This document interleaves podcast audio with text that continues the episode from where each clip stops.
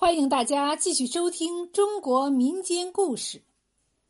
今天给大家讲一段重阳节的传说。很久以前，汝南县有个人名叫桓景，他和父母、妻子一家人守着几片地，安分守己的过日子。谁知天有不测风云，汝河两岸忽然流行起瘟疫。夺走了不少人的性命。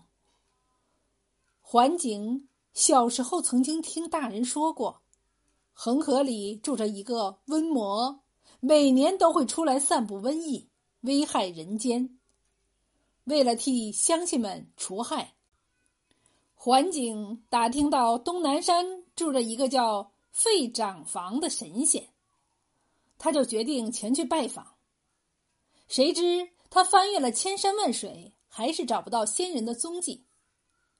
有一天，他忽然看见面前站着一只雪白的鸽子，不断的向他点头。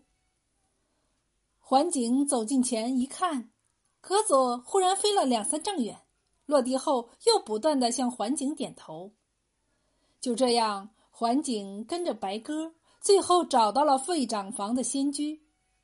环景走到门口。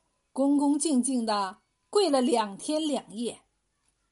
到了第三天，大门忽然开了，一个白发老人笑眯眯的对他说：“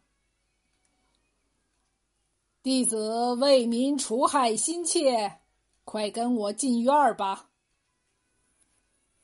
费长房就给了桓景一把降妖青龙剑，让他练习降妖的法门。有一天，桓景正在练剑，费长房走过来对他说：“今年九月九，汝河瘟魔又要出来害人，你赶紧回乡为民除害。我给你茱萸叶子一包，菊花酒一瓶，让你家乡父老登高避祸吧。”说完，就用手招来一只仙鹤，把桓景载回汝南去了。桓景回到家乡，就把费长房的话向大伙说了一遍。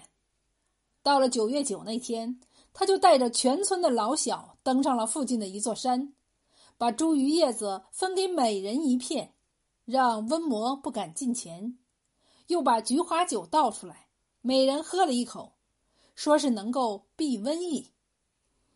安排妥当后，他就带着降妖青龙剑回到村中。等着斩杀瘟魔。不一会儿，汝河里狂风怒吼，瘟魔出水走上岸来。忽然抬头看见人群都在山上欢聚，他就冲至山下，却被酒气及茱萸的香味吓得不敢上前。一回头，又看见桓景抽出宝剑，和瘟魔斗了几个回合后，瘟魔斗他不过，转身就跑。桓景嗖的一声射出了宝剑，宝剑闪着寒光，一眨眼就把瘟魔钉死在地上。从此，汝河两岸的百姓再也不受瘟疫的侵袭了，人们就把九月九日登高避祸的习俗一代代的传到今天。